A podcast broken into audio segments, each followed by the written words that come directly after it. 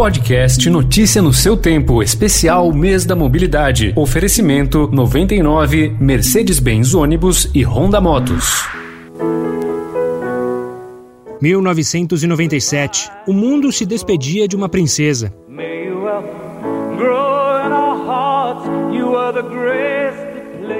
Mas o ano também foi marcado por mais um capítulo, o quinto, o legado de um rei. Looking for Michael Jordan. Checks the clock. Five on the 24. Here's Jordan. James Cameron fazia milhões embarcarem e sonharem com Jack e Rose, o maior navio da história do cinema. E garotos cabeludos embalavam as baladas adolescentes. Mas 1997 também foi um marco para a mobilidade no Brasil.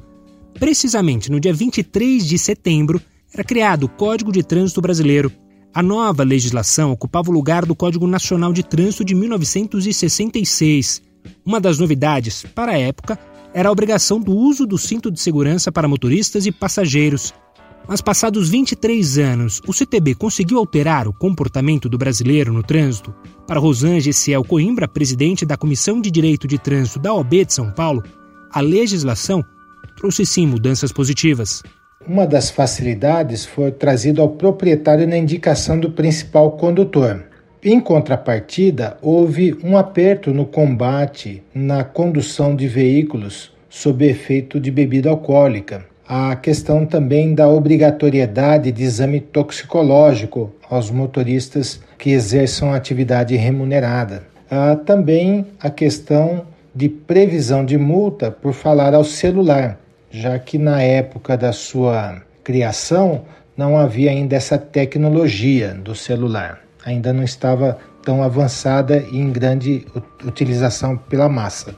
Mas, assim como outras legislações, o CTB mudou, mudou e muda demais. Rosan relembra alterações que confundiram a cabeça do brasileiro.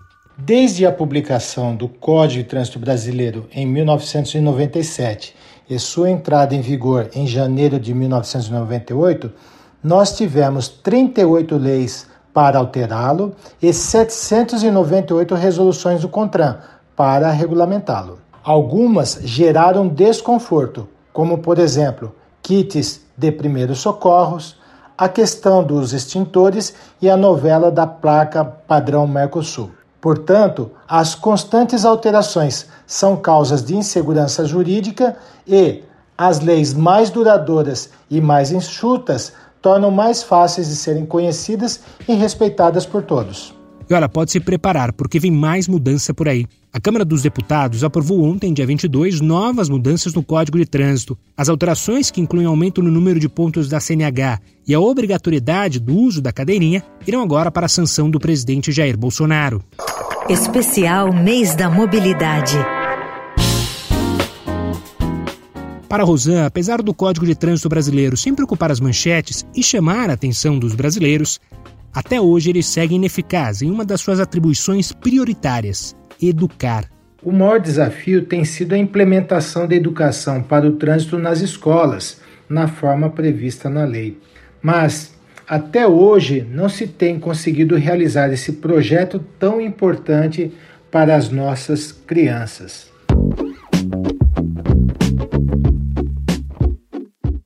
E amanhã a Alessandra Romano vai falar mais sobre as alterações do CTB, especialmente na Carteira Nacional de Habilitação. Eu sou o Gustavo Toledo, obrigado pela companhia e até a próxima. Podcast Notícia no seu tempo, especial Mês da Mobilidade, foi apresentado por 99 Mercedes-Benz ônibus e Honda Motos.